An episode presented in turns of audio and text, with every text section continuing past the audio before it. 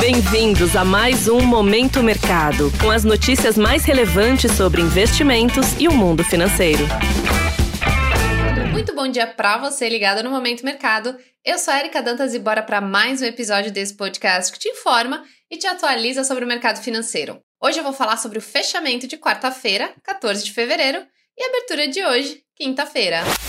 Cenário internacional. Em Wall Street, o dia foi de ajustes após o índice de preços ao consumidor, o CPI de janeiro, subir acima do esperado. A alta foi de 0,3%, ante expectativa de 0,2%. O dado jogou um balde de água fria nas últimas esperanças de corte de juros em março. Nesse momento, o mercado aposta na manutenção dos juros entre 5,25% e 5,50% na próxima reunião e de corte mais provável em junho. O S&P 500 fechou acima dos 5 mil pontos com alta de 0,96%. Dow Jones avançou 0,39% e Nasdaq subiu 1,30%.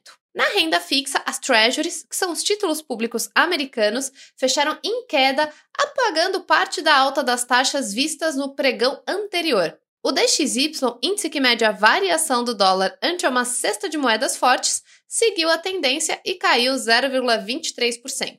No petróleo, a commodity fechou em baixa de mais de 1%. O estoque americano surpreendeu negativamente e puxou a cotação para baixo. O Departamento de Energia apontou que os estoques dos Estados Unidos aumentaram em 12 milhões e 18 mil barris na semana passada, bem acima do esperado. O dado colocou em segundo plano as tensões no Oriente Médio. Cenário nacional. O dólar fechou a quarta-feira com leve alta de 0,22%, cotado a R$ 4,97. A reação negativa à divulgação do CPI trouxe pressão, mas a correção vista no mercado americano segurou a desvalorização do real. Vale lembrar que o mercado agora está de olho no índice de preços ao produtor, o PPI, que será divulgado na sexta-feira. A economia americana demonstra estar aquecida, o que preocupa os investidores, já que o cenário não parece compatível com o início do ciclo de corte de juros em um horizonte tão próximo. Na renda fixa, os contratos de juros futuros fecharam em alta, com destaque para os vencimentos mais longos.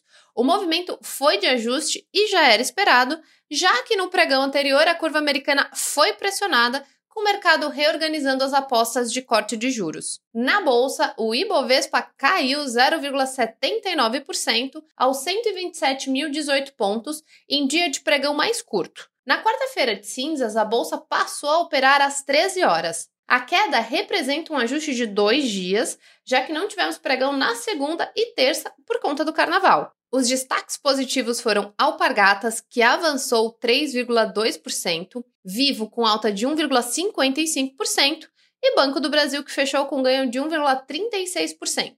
Na contramão, Redditor recuou 5,22%, Eneva fechou em baixa de 3,82% e CLC Agrícola caiu 3,28%.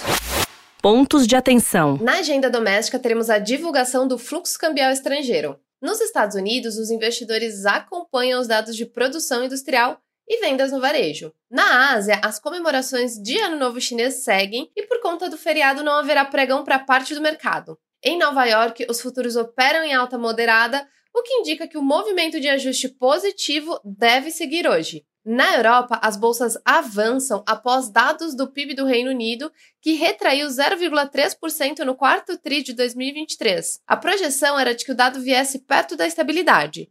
Com o final do carnaval, o ano novo começou oficialmente. Então pega um café sem açúcar para acordar que ainda é dia útil. Desta forma, termina o Momento Mercado de hoje. Agradeço a sua audiência e um ótimo dia. Você ouviu Momento Mercado com o Bradesco. Sua atualização diária sobre cenário e investimentos.